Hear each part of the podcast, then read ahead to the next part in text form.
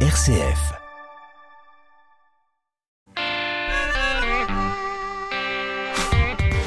Bonsoir et bienvenue à toutes et à tous dans le 18-19 régional. Un livre, un scandale, un coup dur pour les professions du médico-social. Après la publication du livre enquête Les Fossoyeurs de Victor Castanet, l'agence régionale de santé lance un contrôle dans 20 EHPAD de notre région. Ce soir, nous faisons un pas de côté pour découvrir Monseigneur, une entreprise d'accueil familial pour personnes âgées, découverte avec son fondateur dans 10 minutes. Et puis retour dans la ville préfecture de Haute-Loire ce soir, une fontaine du XIIIe siècle, entouré de façades colorées. Deuxième épisode de votre visite guidée du Puy-en-Velay. Rendez-vous à 18h50. Et puis votre rendez-vous d'actualité, ce sera à 18h30 en compagnie de Margot Emmerich. Bonsoir Margot. Euh, bonsoir Corentin. Quels sont les titres de l'actualité ce soir? Eh bien, nous irons euh, en Haute-Savoie où les professionnels de santé se préparent à la livraison de plusieurs milliers de doses de Novavax, le nouveau vaccin américain. Euh, les doses doivent être livrées dès la fin de semaine. Santé toujours avec cette fois la pénurie de médecins dans les territoires ruraux comme en Haute Où le comité de vigilance de l'hôpital public de Brioude lance un appel à l'aide. Et puis nous parlerons d'un projet, la lanterne magique des enfants d'Isieux, projet mémoriel qui transforme en film d'animation les dessins de 44 enfants juifs avant leur déportation. Merci beaucoup Margot et à tout à l'heure 18h30. Et depuis notre région, Auvergne-Rhône-Alpes est la deuxième région en surface boisée, un potentiel exploité par de nombreuses scieries. On vous emmène dans l'une d'entre elles, située dans le Puy de Dôme, dans 5 minutes. Mais tout de suite, c'est l'heure du clin d'œil positif du jour. Le 18-19, une émission présentée par Corentin Dubois.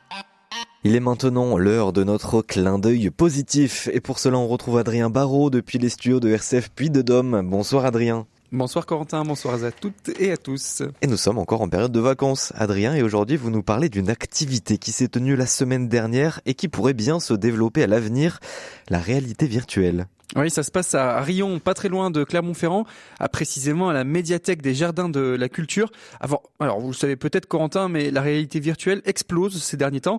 Le principe, c'est qu'on enfile un casque et on prend en main deux manettes, et là, eh ben, on est transporté dans un autre monde plus vrai que nature, et ça, tout en restant dans la même pièce. Alors nos sens ne sont pas touchés, sauf la vue, et cela suffit pour que le cerveau, en fait, il soit trompé, il soit berné.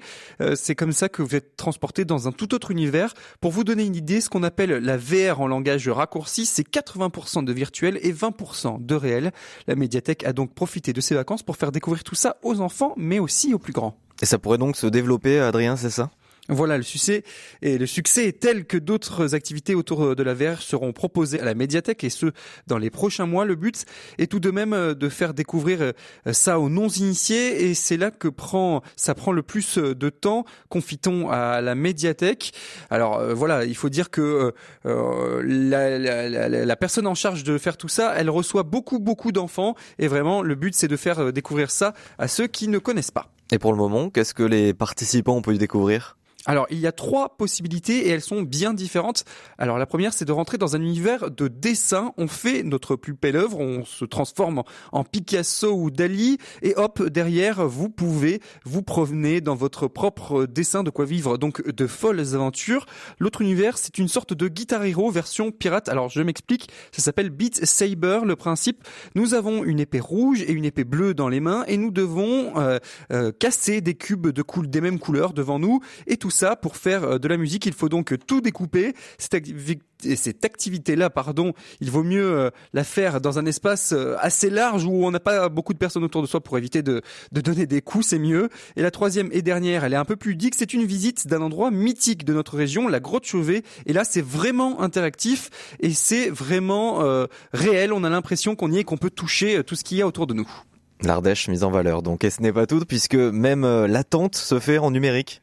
Et oui, là c'est de la réalité augmentée, c'est pas vraiment la même chose. Avec l'aide d'une tablette, les enfants scannent un de leurs dessins et ça se voit projeté derrière sur un grand écran avec quelques tailles au-dessus. Bref, vous l'aurez compris, à la médiathèque de Rion, réalité et numérique ne sont pas bien éloignés. Et tout cela, Adrien, ce n'est que pour le moment en tout cas? Oui, la médiathèque va rajouter des jeux à son panel dans les mois à venir. Par contre, un avertissement tout de même qui vaut aussi pour certains jeux vidéo, c'est que ces jeux ne sont pas vraiment faits pour les enfants ou personnes présentant des troubles d'épilepsie. C'est bien précisé avant de commencer. Mais si jamais vous mourrez d'envie d'aller tester de la réalité virtuelle dès maintenant, des salles s'ouvrent un peu partout dans notre région et je suis sûr que vous serez tous transportés. Merci beaucoup Adrien Barraud donc pour euh, cette découverte. On le rappelle du côté du Puy de Dôme. Merci beaucoup d'avoir été avec nous. Et notre reportage du jour nous emmène au cœur du Livradois forêt dans le Puy-de-Dôme, plus précisément dans le village de Chaumont-le-Bourg. C'est là que se trouve l'entreprise ELP Bois, née en 1964. Depuis quelques mois, une troisième génération a pris la tête de cette société familiale qui va investir cette année 20 millions d'euros dans une nouvelle ligne de production. Stéphane Marcelot pour RCF a rencontré son jeune président Jules Chanal pour euh, rester dans le temps, il faut rester compétitif. Et aujourd'hui, on a un outil qui est assez ancien et euh, on a besoin de se moderniser pour rester euh, compétitif et pouvoir voir l'avenir sereinement. Parce que pour bien expliquer à nos auditeurs, vous, vous êtes essentiellement sur ce qu'on appelle de la première transformation du bois. Concrètement, qu'est-ce que c'est? La première transformation, ça va être la première étape, c'est-à-dire que tous les jours, on a des camions de, de grumes qui arrivent. Une grume, c'est un bois rond qui vient de la forêt, c'est un tronc. Une fois qu'il a battu, on appelle ça une grume. Euh, et puis chez nous, ils arrivent, on va trier les qualités, trier les essences, l'essence d'emballage, de charpente ou de choin pour la menuiserie ou le bardage. On va faire tout ce travail-là de tri. Et ensuite, on va prendre chaque tas de, bois qu'on a isolé et trié pour pouvoir réaliser des commandes de, bois de charpente où on va réaliser des, solives, des madriers, des bastins, des lithos.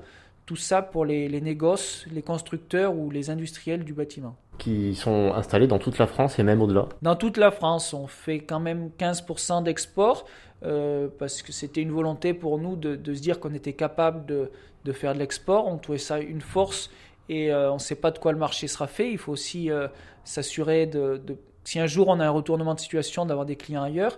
Mais on a beaucoup de clients régionaux et à l'échelle nationale fidèle.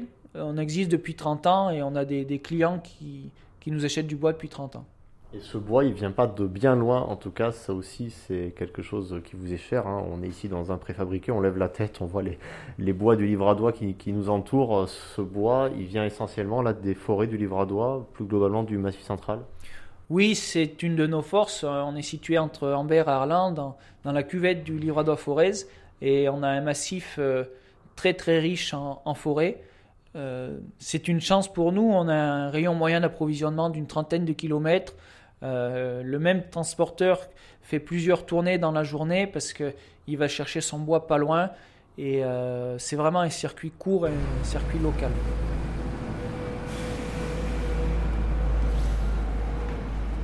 Ici, on a notre stock de matières premières. on a l'équivalent d'un mois d'avance sur le site de production.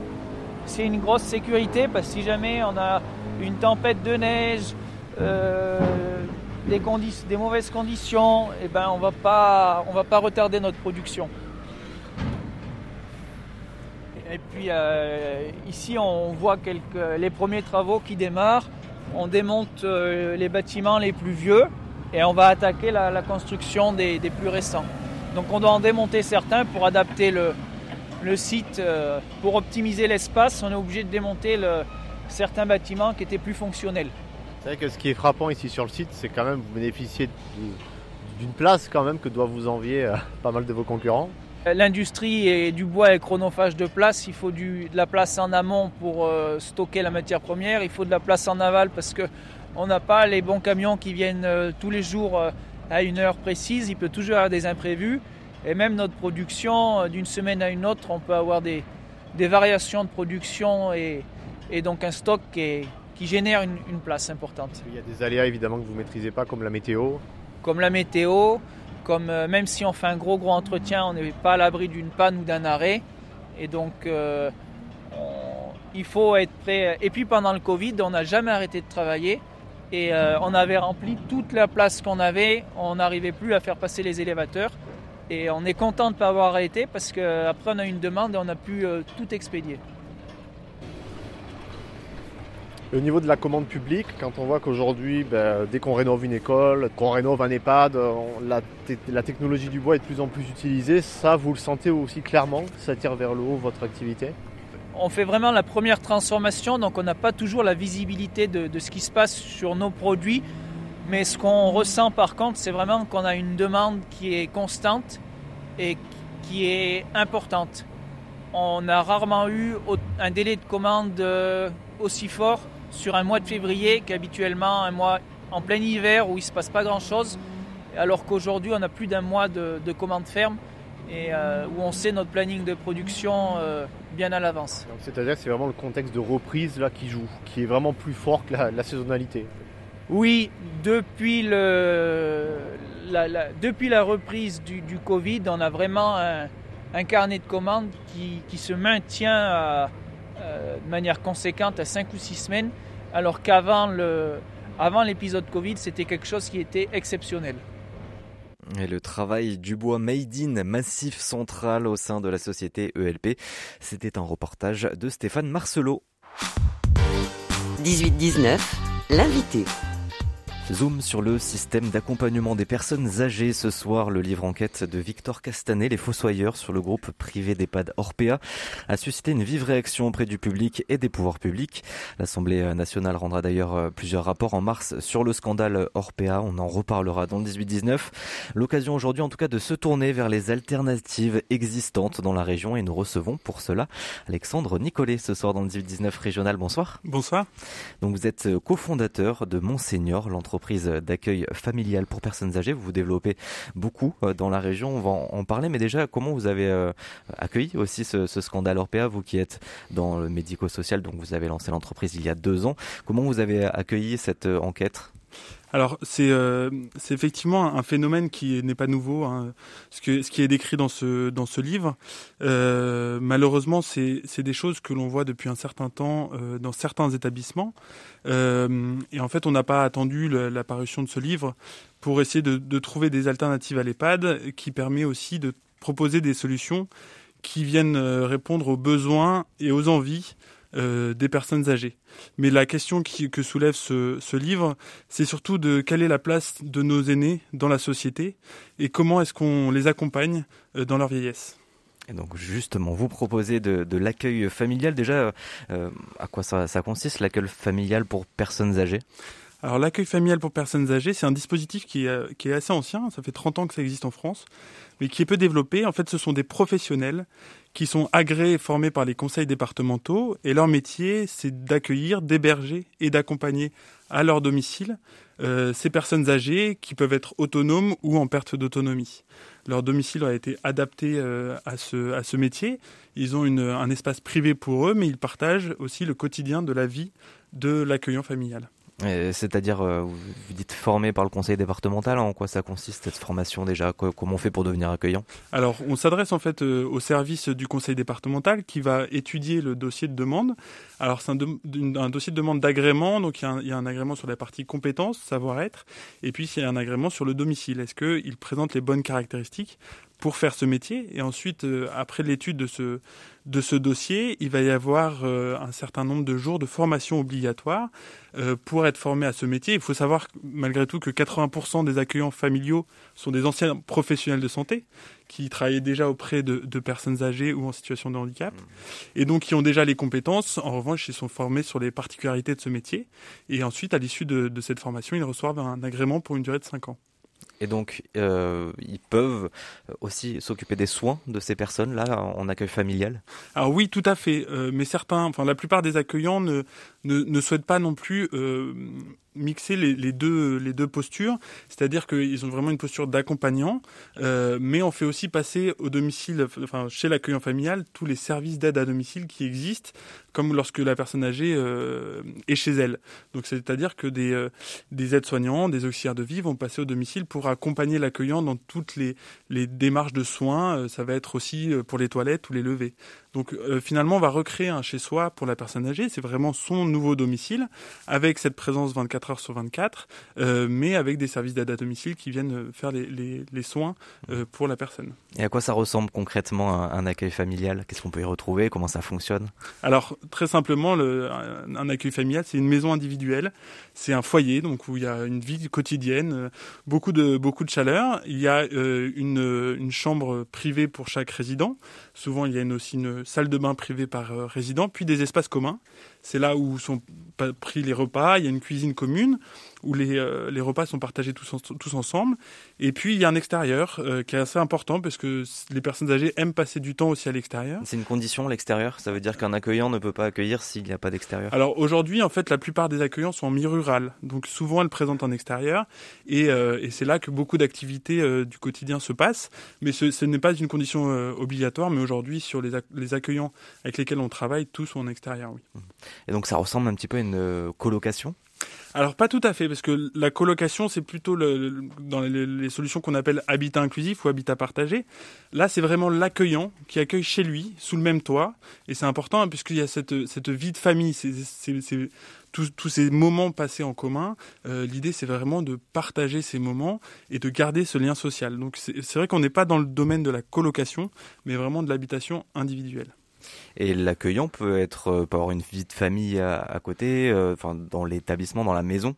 Oui, ça n'empêche pas. Tout à fait, hmm. tout à fait. En fait, l'accueillant, lui, il est là avec sa famille, donc euh, avec son conjoint, avec ses enfants, euh, et euh, il a une vie de, de famille classique. Euh, mais son, son métier, effectivement, fait que il accueille aussi en même temps ces personnes âgées. Mais les personnes âgées vont vivre aussi les moments de, de famille tous ensemble, et en même temps, ça n'empêche pas à la famille d'avoir aussi ces, ces, moments privés. Souvent aussi, l'accueillant dans les maisons d'accueillants familiaux, à l'étage, c'est plutôt les espaces des accueillants avec leur famille et au rez-de-chaussée l'espace des personnes accueillies.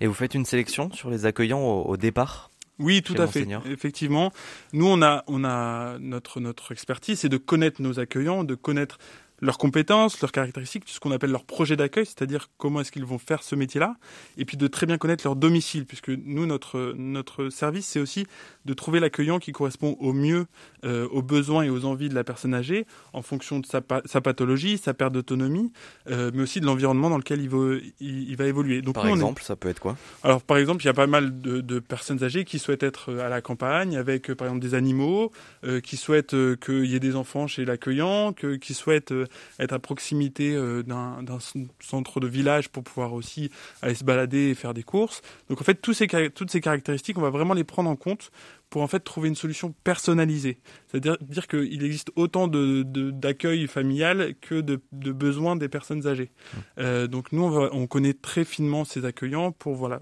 essayer de proposer la solution la plus adaptée. Et cette sélection, ensuite, elle est poussée jusqu'à où On va dire sur la régulation aussi de, de l'accueillant, parce que euh, c'est ça aussi qu'on a découvert, notamment dans, ces dernières enquêtes, mais aussi euh, plusieurs fois ces, ces, dernières années, c'est la maltraitance de, de, de certaines personnes envers les personnes âgées. Alors, nous, il y a une première sélection faite par Monseigneur, puis ensuite, ils doivent passer l'agrément. Donc, ensuite, c'est le conseil départemental qui va mmh. effectuer l'ensemble de ces contrôles jusqu'à l'obtention d'agrément. Et après, même une fois que l'agrément est obtenu, il y a le suivi médico-social qui est réalisé par le conseil départemental pour s'assurer justement qu'il n'y a pas de dérive. Donc, c'est des visites euh, inopinées, c'est de s'assurer qu'il y a toujours les, toutes les caractéristiques nécessaires au bon déroulement de l'accueil. Et sur chaque séjour, il y a un contrôle qui est effectué pour, euh, pour vraiment s'assurer que les choses se, se passent bien. Et en, plus de ça, il y a Monseigneur qui est présent vraiment de A à Z pendant le séjour. Donc c'est-à-dire que on va rendre visite régulièrement, on a des points de contact réguliers pour s'assurer que tout se passe bien et pour aussi éviter les situations complexes, puisqu'il faut savoir que quand une personne âgée bah, perdre de l'autonomie, c'est là où on arrive dans des situations complexes. Parfois, l'accueillant euh, n'a plus les compétences euh, nécessaires pour accompagner. Et donc là, on va anticiper pour après orienter vers d'autres solutions. Et là, actuellement, en Auvergne-Rhône-Alpes, vous avez combien de maisons d'accueil? Aujourd'hui, on travaille à peu près avec 400 accueillants familiaux sur l'ensemble de la région, euh, donc principalement euh, sur le Rhône, l'Ain, l'Isère, la Savoie, la Drôme et l'Ardèche. Et euh, aujourd'hui, on se rend compte que pour pouvoir aussi accompagner des nouveaux accueillants familiaux, il faut aussi s'intéresser à l'habitat. Qui, est l'outil indispensable pour ce métier-là. Et donc, on a développé un modèle d'habitat, une maison individuelle pour les accueillants familiaux, qui, qui est adapté à ce métier-là. C'est autant un lieu de vie pour l'accueillant et ses résidents qu'un un outil de travail.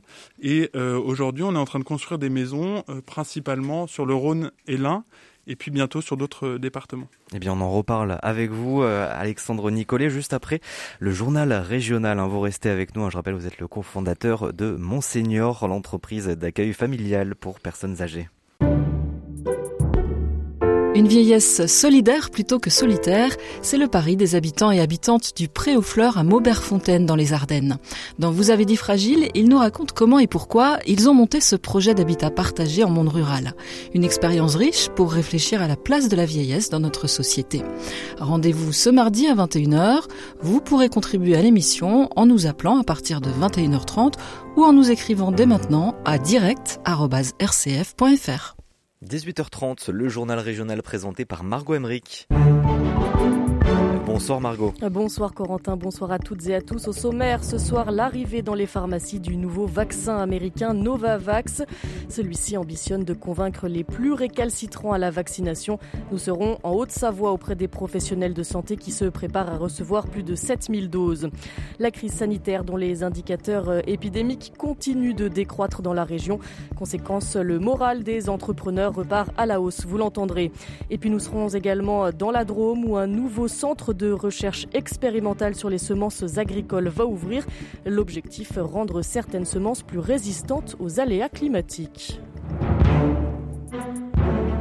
après le Pfizer, l'AstraZeneca et le Moderna, le cinquième vaccin anti-Covid approuvé dans l'Union européenne va être livré en France cette semaine. Il s'agit de Novavax, un vaccin qui se distingue de Pfizer ou Moderna puisqu'il n'utilise pas la technologie de l'ARN messager.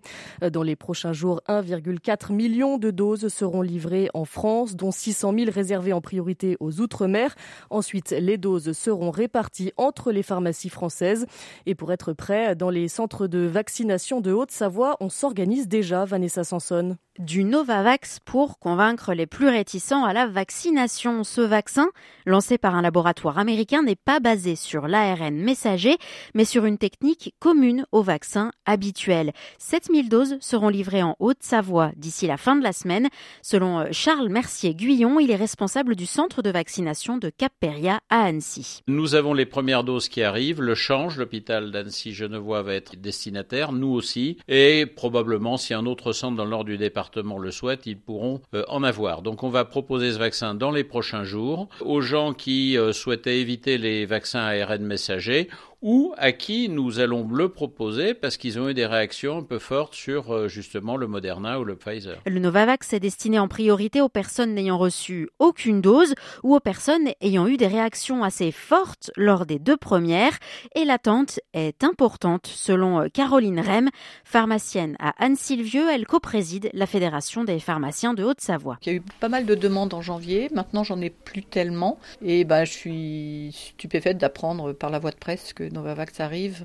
Nous, au niveau de la pharmacie, on n'a pas encore de consignes et on ne sait pas quand est-ce qu'ils vont arriver. Et pour l'instant, euh, seuls les centres de vaccination seront livrés en Novavax, un vaccin qui pourrait convaincre les 15% de hauts-savoyards non vaccinés. Et ce vaccin est donc mis en circulation alors qu'on pourrait très bientôt dire adieu au pass vaccinal. Ce matin, le ministre de la Santé, Olivier Véran, s'est exprimé devant la mission d'information du Sénat.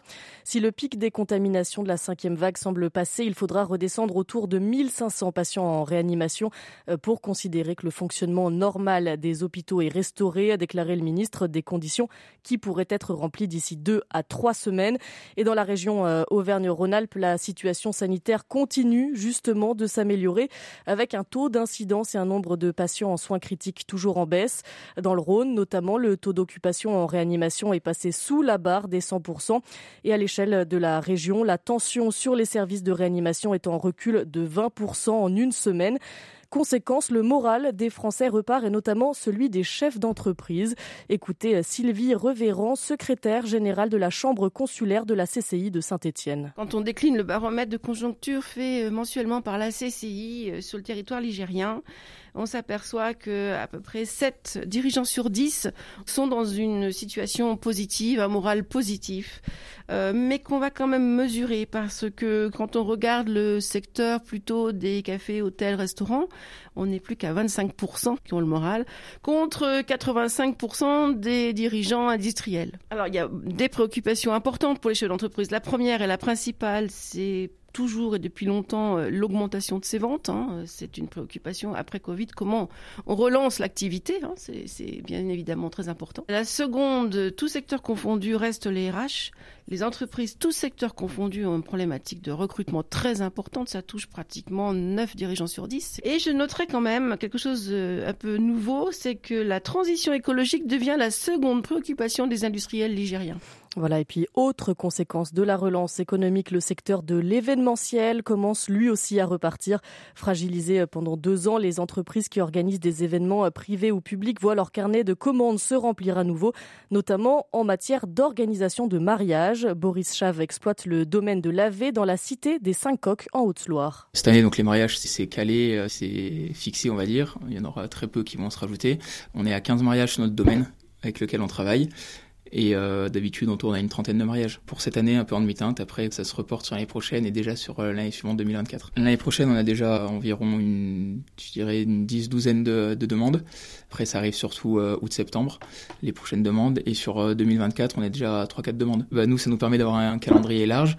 Mais du coup, les retardataires, un peu, n'auront plus de date et ça va se reporter sur les années suivantes en Haute-Loire où la flamme olympique ne passera pas. 180 000 euros étaient demandés au conseil départementaux s'ils voulaient que la flamme prévoie un passage sur leur territoire en amont des Jeux olympiques de Paris 2024.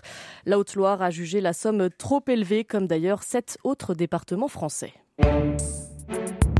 Avec des départs non remplacés, des spécialités sous tension, les territoires ruraux sont toujours impactés par la pénurie de médecins. En décembre dernier, Emmanuel Macron estimait que cette pénurie représentait, je cite, l'un des problèmes les plus importants du pays. Pourtant, depuis, la situation ne s'est pas améliorée, comme dans le Brivadois où la commune ne compte actuellement que 9 médecins.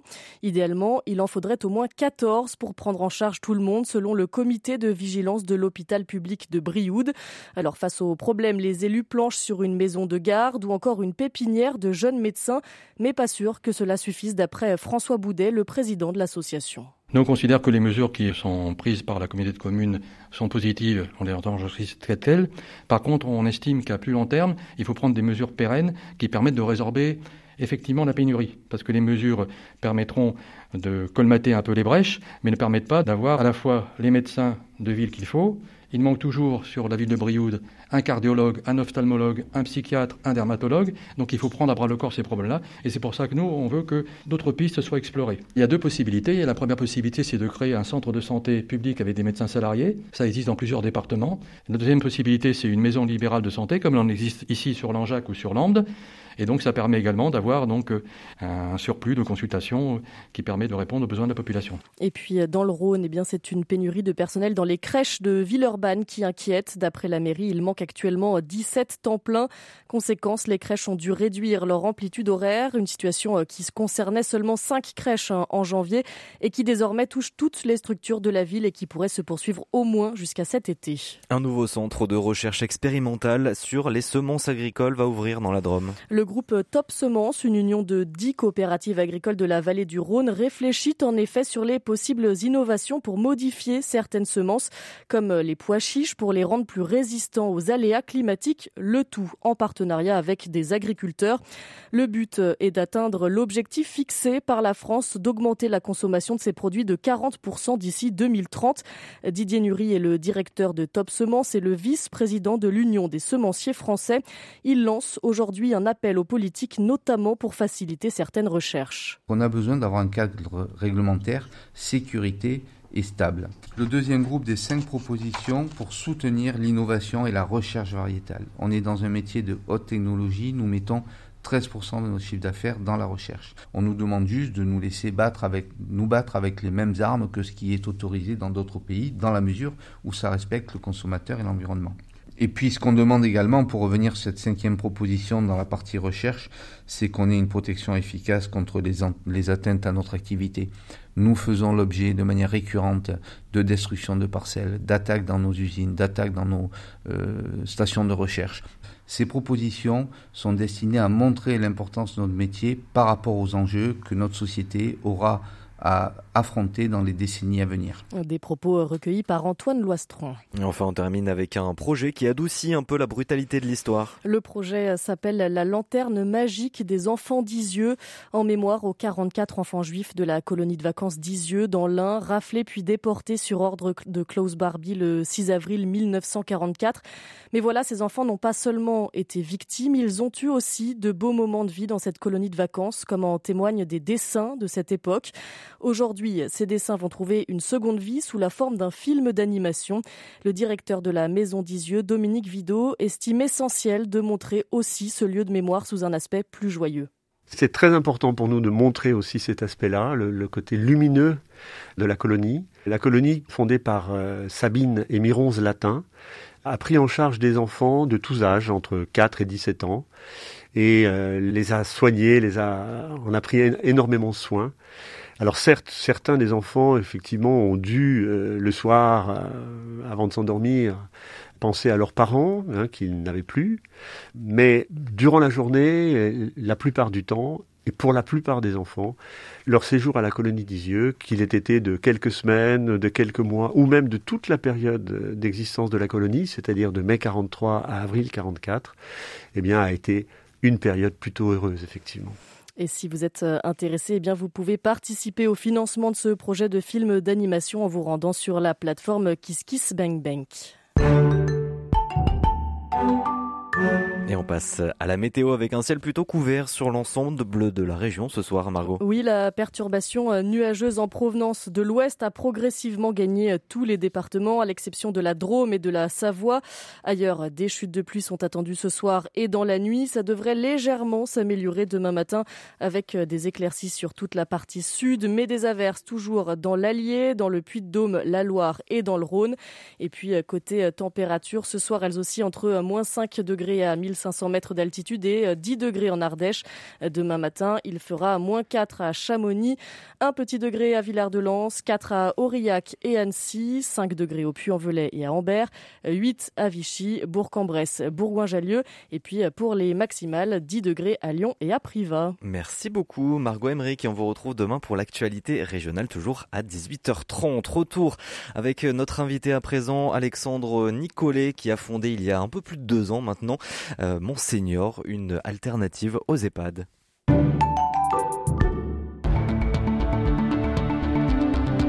Toute la semaine, suivez l'actualité internationale avec le journal de Radio Vatican. Du lundi au vendredi, la rédaction francophone vous donne rendez-vous à 8h30, 13h et 18h, ainsi que le samedi à 18h. Avec RCF et Radio Vatican, restez connectés au monde. 18-19, l'invité. Et nous sommes de retour avec Alexandre Nicolet ce soir dans le 18-19 régional, cofondateur de Monseigneur, une entreprise donc qui propose une alternative un petit peu aux EHPAD d'accueil familial pour les personnes âgées. Vous nous avez dit avant le journal ce projet de construire des maisons, c'est une autre phase qui, démarre pour vous, une phase importante. Euh, en quoi ça va consister euh, vraiment cette construction euh, de maisons? C'est déjà uniquement des maisons? Oui, c'est uniquement des maisons individuelles euh, pour l'accueillant. Donc en fait, on va on va venir construire à chaque fois trois maisons sur une même parcelle, sur un même terrain. Euh, pour qu'il y ait une solidarité en fait entre les accueillants, pour qu'ils puissent s'entrer dans, dans, leur métier, mais aussi pour les résidents pour pouvoir passer du, du temps ensemble. C'est-à-dire trois accueillants au, même endroit? Exactement. Chaque accueillant a sa maison privative individuelle, mais sur la même parcelle, ils vont avoir deux autres, deux autres accueillants parmi leurs voisins. Ces maisons Monseigneur, en fait, elles ont été pensées pour l'accueil au rez-de-chaussée euh, des personnes âgées qui peuvent être dépendantes, donc elles sont toutes adaptées avec ces PMR pour vraiment ces personnes fragilisées. Euh, chaque résident sa chambre privative, plus sa, sa salle de bain privative. Et puis, il y a des espaces communs. Et enfin, à l'étage, il y a l'espace de l'accueillant et de sa famille, de ses enfants. Le premier étage est, en lien avec le rez-de-chaussée, avec en fait des espaces communs qui sont sur les, ouverts sur les deux étages. L'idée de ces maisons, c'est vraiment d'avoir pensé l'habitat comme un lieu de vie qui va vouloir vraiment mettre en avant le lien social entre l'accueillant et le résident, tout en laissant les parties privatives à chacun pour pouvoir se sentir bien et, euh, accompagner des séjours dans de, bonnes conditions. Quels sont les, liens qui peuvent se créer entre euh, déjà les personnes euh, accueillies avec les accueillants et puis aussi entre les personnes accueillies, puisqu'il peut y avoir plusieurs personnes accueillies par, par foyer? Oui, exactement. Alors, les, entre les accueillis et les accueillants, euh, d'abord, il y a une posture professionnelle de l'accueillant vers les accueillis, même si bien évidemment, il y a des liens d'affection qui se créent.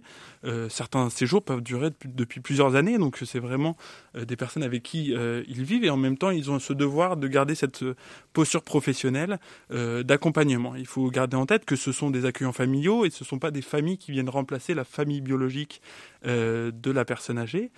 c'est vraiment un professionnel qui met au service ses compétences au service de la, de la personne âgée. Vous imposez un petit peu cette barrière Oui, tout à fait. C'est un, point, un point important. Hein, pour que vraiment garder cette, cette distance. Ça empêche encore une fois pas le lien d'affection qu'il peut y avoir, mais euh, ça permet voilà, de garder cette posture professionnelle dans l'accompagnement, euh, c'est vraiment le rôle, le rôle de l'accueillant. Et ensuite, entre les, les personnes accueillies, il y a évidemment des, liens forts d'amitié qui se créent euh, entre les accueillis. nous aussi, même quand on va organiser les séjours, on va faire attention aussi aux accueillis qui sont déjà présents dans la maison pour qu'en fait ce, sont souvent des résidents qui sont à peu près au même stade de la, de, la perte d'autonomie et qui sont capables de faire des activités, euh, des activités ensemble euh, pour qu'il y ait une vraie cohérence au sein de, de cette maison Monseigneur. Il peut y avoir jusqu'à combien de personnes accueillies dans, dans ces foyers? Alors c'est maximum trois personnes. On peut monter jusqu'à quatre lorsqu'il y a un couple qui est accueilli. Il faut savoir qu'aujourd'hui, en moyenne, deux personnes sont accueillies chez les accueillants familiaux. Il y a différents types de séjours. Il y a des séjours permanents, c'est vraiment l'alternative à l'EHPAD. Et puis il y a des séjours qu'on appelle temporaires, c'est-à-dire que c'est des séjours souvent d'un mois, un mois et demi. On peut retrouver dans pas mal de situations différentes. Alors la première, c'est euh, dans le cadre du répit de l'aidant, lorsque le proche aidant a besoin de souffler. Euh, on va lui proposer cette solution de, répit. Et puis, euh, sinon, c'est dans le cadre de la sortie d'hospitalisation. Lorsqu'un retour à domicile n'est pas, est pas possible tout de suite, on va faire ce séjour de convalescence en accueil familial en attendant que l'autonomie revienne et que la personne puisse rentrer chez elle. Et quels sont les profils qui peuvent euh, arriver dans, ces foyers d'accueillants? Est-ce que si on est gravement malade aussi, on peut venir ou pas? Enfin, à quel type de soins vous pouvez accueillir finalement ces personnes-là? Alors en fait, l'accueil familial est, vraiment adapté pour, euh, pour des, pertes d'autonomie assez élevées. Typiquement, des troubles cognitifs comme la maladie d'Alzheimer fonctionnent assez bien puisque c'est un cadre qui est assez sécurisant pour le bénéficiaire, il peut apporter ses propres meubles, donc retrouver ses propres repères. Donc effectivement, on avec des accueillants formés sur ces ah, types exactement, de maladies. Exactement. En fait, chaque accueillant a son, dans son projet d'accueil va nous présenter quelles sont ses compétences et quels sont les types de pathologies qui peuvent accompagner. Ça, ça peut fonctionner sur des sur des pertes d'autonomie assez élevées. En revanche, effectivement, on va mettre en place tout ce qui est les, démarches de santé au domicile de l'accueillant, si les, besoins médicaux sont trop importants, là, l'accueil familial ne sera pas adapté, on va plutôt privilégier l'entrée en établissement. En, revanche, lorsqu'il y a une vraie dépendance physique, euh, mais que c'est surtout un besoin d'accompagnement dans les actes du quotidien qui est nécessaire, l'accueil familial fonctionne très bien. y compris vers euh, un accompagnement à la fin de vie alors oui, euh, ça, arrive fréquemment que la fin de vie se passe au domicile de l'accueillant familial. On va, avoir une attention toute particulière pour s'assurer que justement la fin de vie n'est pas trop compliquée à accompagner. Et puis même psychologiquement pour, l'accueillant, ça peut être des moments qui sont, difficiles, mais ce sont des professionnels de santé qui sont formés aussi pour ça, euh, qui savent du coup accompagner ces moments de, fin de vie. Est-ce qu'il y a une régulation, euh, mais aussi des contrôles, donc vous nous avez dit des départements mais est-ce qu'ils sont multipliés aussi? Est-ce que déjà à la base de, ces constructions aussi de, de maisons, il y a cette régulation-là? Alors c'est un point important sur le sur vraiment la partie euh, immobilier. Il y a il y a un label qui s'appelle le label HS2 qui en fait euh, vient contrôler que le, le, domicile de l'accueillant est bien adapté euh, à l'accueil de personnes fragiles. Euh, donc c'est vraiment un label qui est très répandu dans les EHPAD, dans les résidences seniors. Et là on l'a vraiment appliqué à une maison individuelle. Ensuite, sur le, le, le, séjour en tant que tel, il y a effectivement ce contrôle du département, hein, qui est un contrôle important, mmh. autant au niveau de l'agrément qu'ensuite du suivi des séjours. Et puis, il y a cet accompagnement de Monseigneur qui permet d'éviter les situations complexes. Donc, en fait, ce dispositif est très contrôlé, bien plus contrôlé qu'aujourd'hui les EHPAD ou les résidences euh, services seniors, et permet de d'éviter justement ces situations de maltraitance ou de malveillance qui pu arriver euh, aussi en EHPAD. Et puis, il y a une dimension qui est importante, c'est en termes de, pression. Il y a beaucoup moins de pression au domicile d'un accueillant familial, puisque l'accueillant va se concentrer sur maximum trois personnes. Là où on, en EHPAD, on est plutôt pour un soignant pour 8 ou 10 personnes. Donc vraiment, c'est chacun à son rythme. Les bénéficiaires, les personnes âgées vont pouvoir aussi se lever à l'heure qu'ils le souhaitent, prendre leur repas à l'heure qu'ils le souhaitent. Donc il n'y a pas cette pression qui peut exister dans des établissements. Et puis il y a un point important aussi, c'est que Monseigneur en fait est une entreprise sociale. On a un agrément qui s'appelle ESU, donc entreprise solidaire d'utilité sociale. Et donc dans nos statuts, on est vraiment à lucrativité limitée.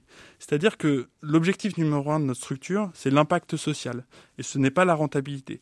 Et en fait, partir de cet objectif-là change complètement le modèle qu'on est en train de mettre en place.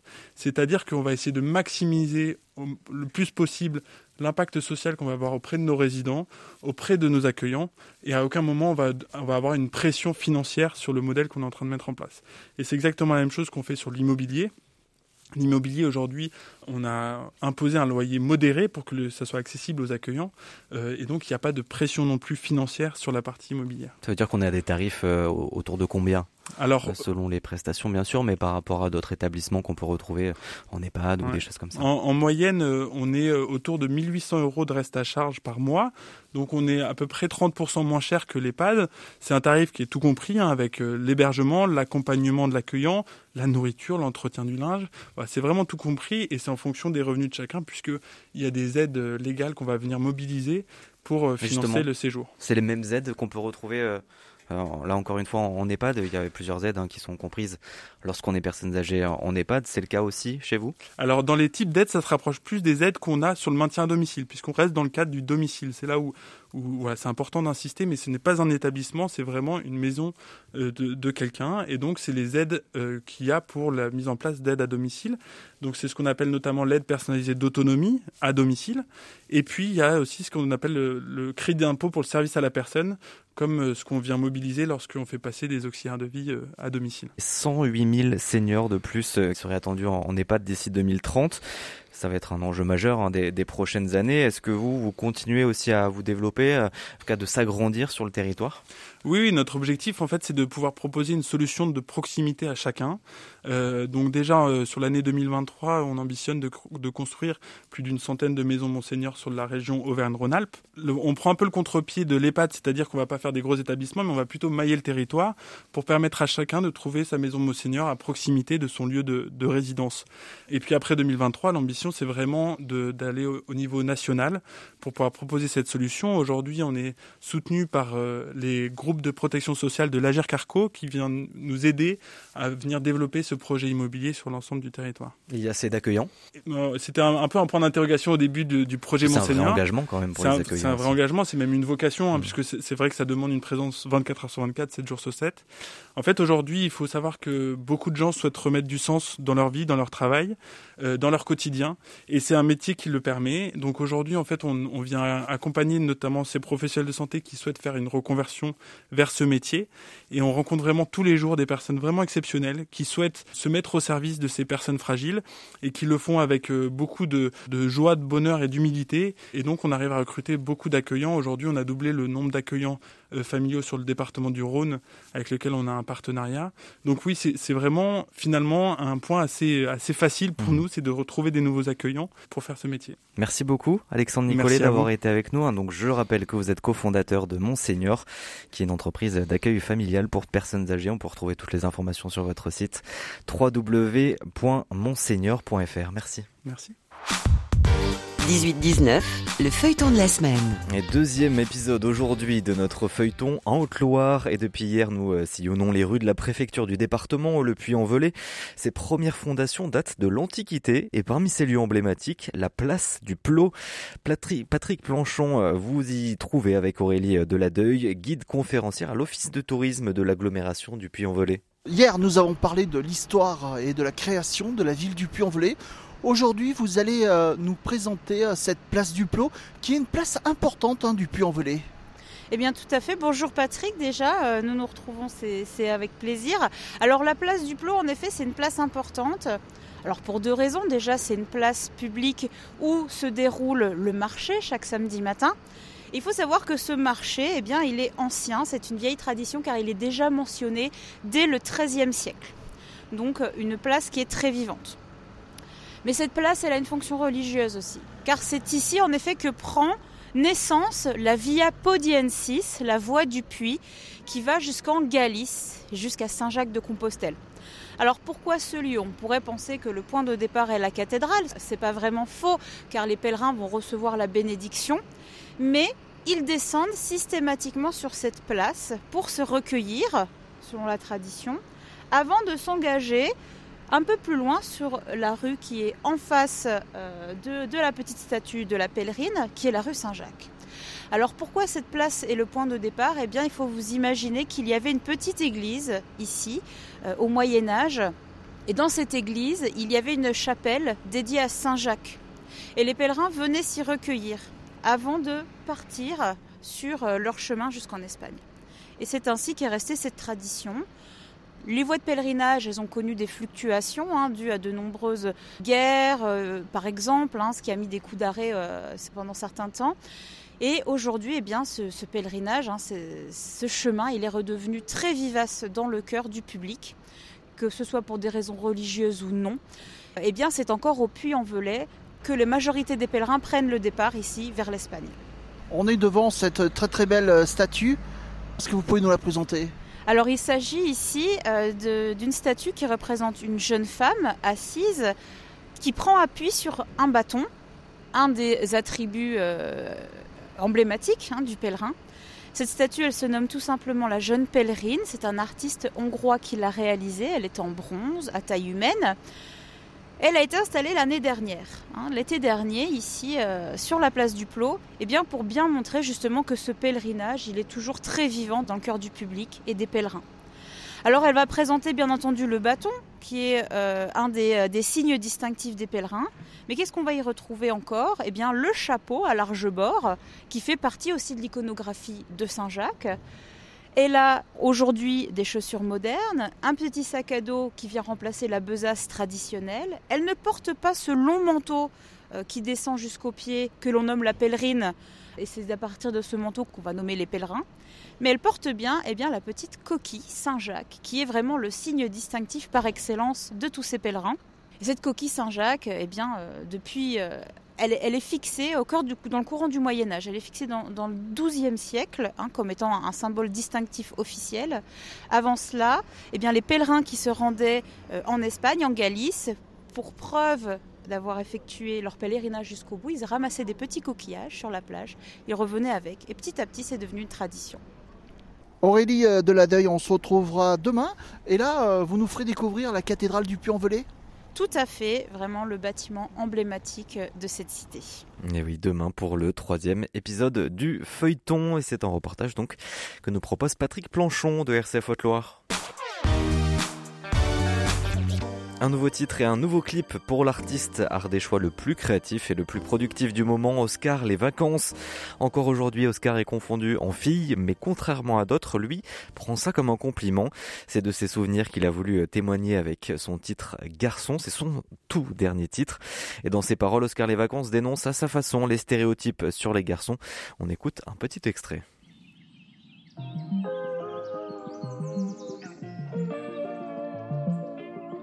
On m'a dit que j'étais un garçon.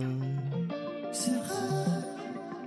On m'a dit que pour être un garçon, il fallait taper, taper, taper sur les filles et sur les ballons, ballons, ouais.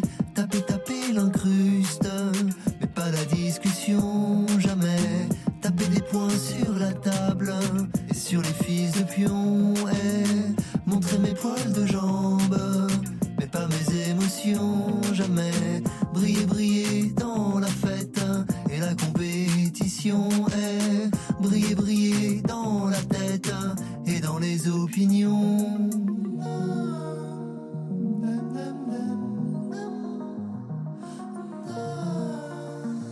Mais moi, le soir avec mes cousines, je mettais des colliers de perles et des barésies paillettes dans la